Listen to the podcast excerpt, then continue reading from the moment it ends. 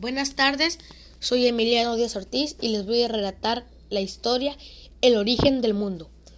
Hubo un tiempo muy remoto en que la tierra y el mar aún no se habían separado ni habían adquirido la forma que hoy tienen, tampoco el cielo que los cubre por igual a ambos.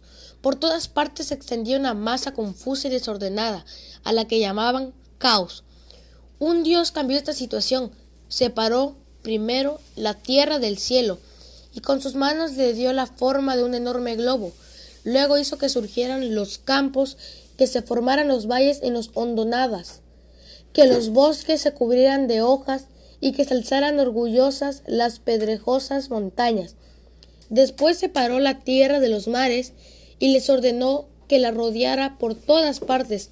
Añadió numerosas fuentes, lagos y ríos que pedrezó curso que llevan sus aguas al mar, más alto que la tierra, y las aguas colocó el aire, e hizo que habitaran en la niebla, las nubes, los truenos que temorizan a los seres humanos, y los vientos que causan los relámpagos y los rayos.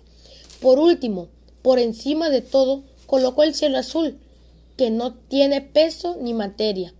Cuando todas las cosas estuvieron ordenadas, brillaron por primera vez los astros, Quiso luego el Dios que cada parte estuviera habitada por seres vivos.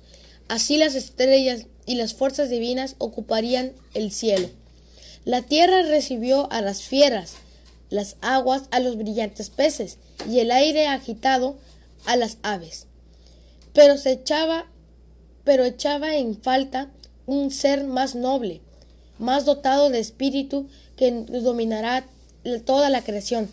Entonces nació el hombre.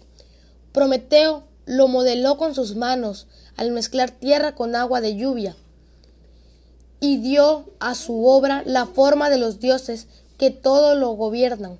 A diferencia de los animales que andan inclinados mirándose a la tierra, hizo al ser humano con el rostro levantado para que fuese capaz de mirar el cielo y de contemplar las estrellas. Eso fue todo. Gracias.